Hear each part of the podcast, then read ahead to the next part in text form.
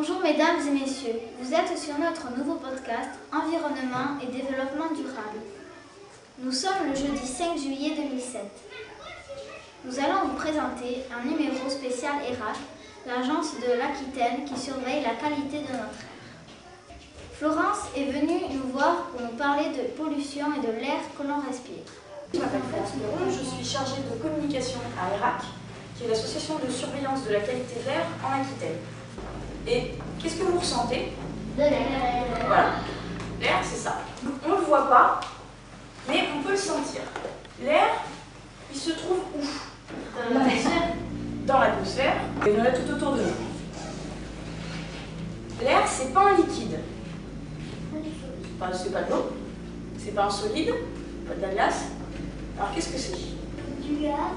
C'est un gaz. Voilà. Qu'est-ce qu'il y a dans l'air? Voilà. Oui? L'oxygène. De l'oxygène, Du CO2. du CO2, Des gaz rares. des gaz rares. Vous m'avez dit effectivement qu'il y a de l'oxygène. Alors l'oxygène, il n'y en a que 20% à peu près.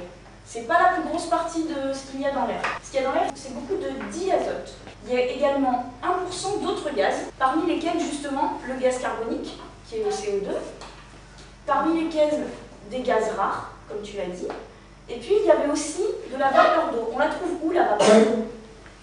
Avec notre souffle, quand on va sur la vitre, il y a, il y a de Voilà. et- Quand on fait cuire des pâtes euh, et qu'on soulève le couvercle, voilà. Et bien la vapeur d'eau, en fait, on la trouve dans les nuages.